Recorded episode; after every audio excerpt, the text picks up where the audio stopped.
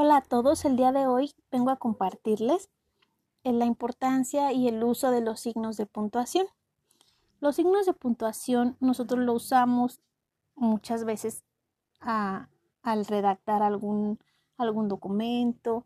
Cuando nosotros nos expresamos también hacemos pausas y hacemos inconscientemente el uso de los signos de puntuación. Los signos de puntuación se usan para darle sentido a las frases y a las oraciones. Funcionan para distinguir, delimitar, otorgar jerarquía a nivel sintáctico y ayudar al lector a determinar cuáles son las ideas principales y las secundarias dentro de un párrafo. Sin ellos, la comprensión, lectora se dificultaría. Sin embargo, son muchos los que no entienden claramente cómo debemos emplearlos dentro de una oración.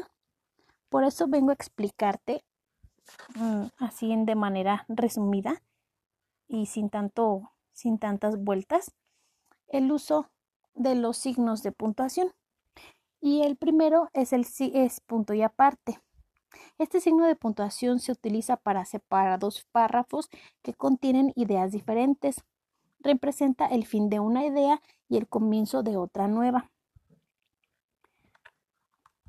Después tenemos punto y seguido. Este se emplea dentro del mismo párrafo para separar dos enunciados diferentes que sin embargo tienen algún tipo de vinculación. Después tenemos a la coma. Esta funciona para señalar pausas dentro de la oración, pero cuenta con varios usos. El primero de ellos es para enumerar. Eh, después se usa para aclaraciones, incisos y ampliaciones. Después tenemos el punto y coma.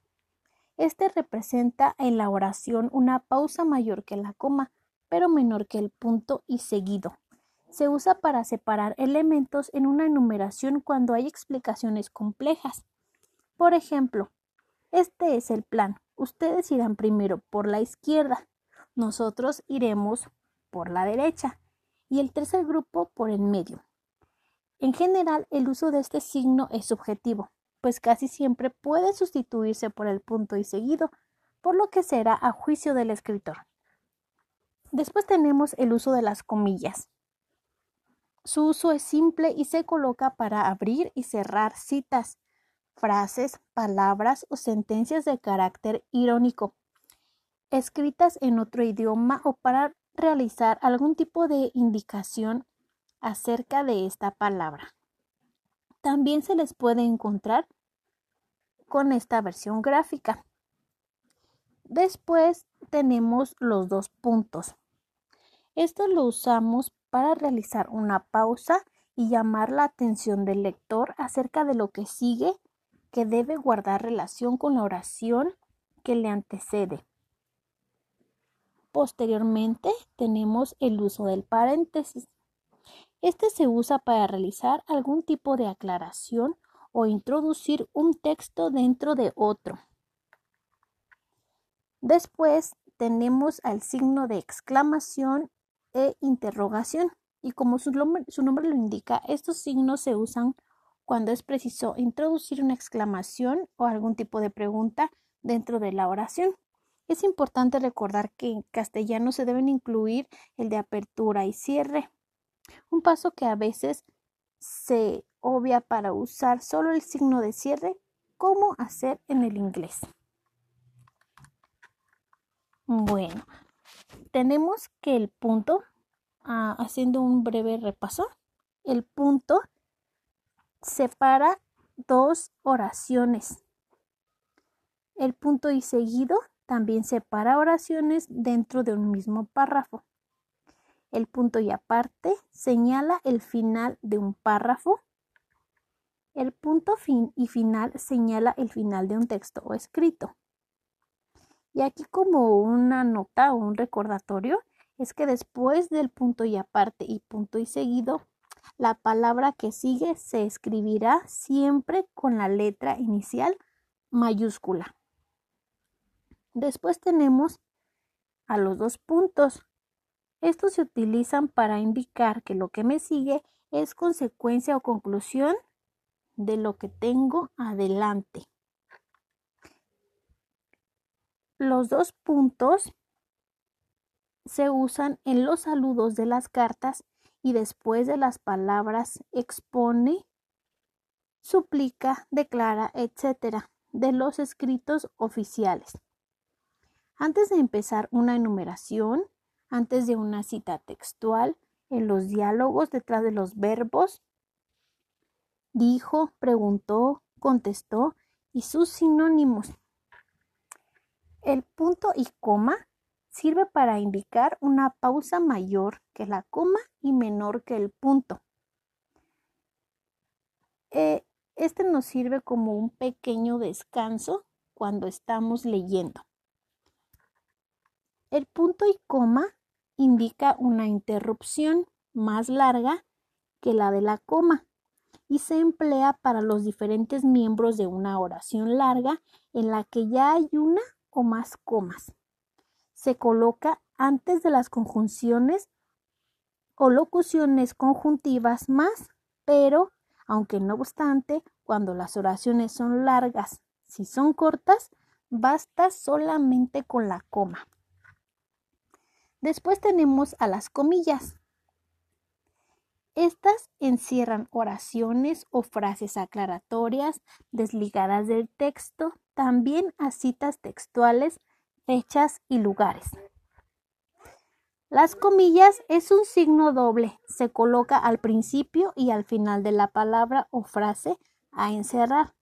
Se usan para presentar el significado de una palabra o expresión indicar los pensamientos de un personaje en textos narrativos y no se utilizan para destacar palabras extranjeras. El signo de interrogación es muy curioso.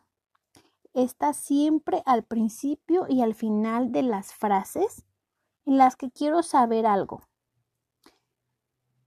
Es cuando hacemos una pregunta. También el signo de interrogación indica que la, oración es interrogativa.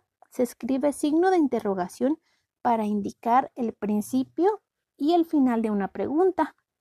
Al empezar y terminar lo que se pregunta, cuando la pregunta es parte de una frase. Y al formular preguntas consecutivas, cuando son preguntas breves, se pueden separar con comas e iniciar con minúscula. El signo de admiración. Es sorprendido por todo. Siempre está al final y al principio de las frases exclamativas. El signo de admiración también se utiliza para señalar el carácter exclamativo de la oración. Se escribe para empezar y finalizar una oración exclamativa, exhortativa o imperativa. También van entre signos de exclamación las interjecciones. La coma. La coma sirve para indicar una pequeña pausa en la lectura y como ya lo dijimos anteriormente, es un breve descanso cuando se está leyendo algún documento. Los paréntesis. Los paréntesis sirven para realizar aclaraciones o introducir un texto dentro de otro. Los paréntesis se usan para encerrar oraciones o frases aclaratorias que estén desligadas del sentido de la oración en la que se inserta. Por ejemplo, para encerrar aclaraciones como fechas, lugares, etc. Y los puntos suspensivos sirven para dejar en suspenso algún discurso. El punto suspensivo se usa para hacer una interrupción de la oración en un final impreciso. En la pronunciación representa una pausa y una entonación suspendida. El punto y guion es el encargado de unir palabras y otros elementos. También introduce diálogos de personajes y aclaraciones en el texto. Bueno, espero que te haya servido de mucho el, uso de los signos de puntuación, para qué son importantes Y esta fue una explicación muy breve, así que espero que, que te sean de mucha utilidad. Nos vemos pronto. Hasta luego.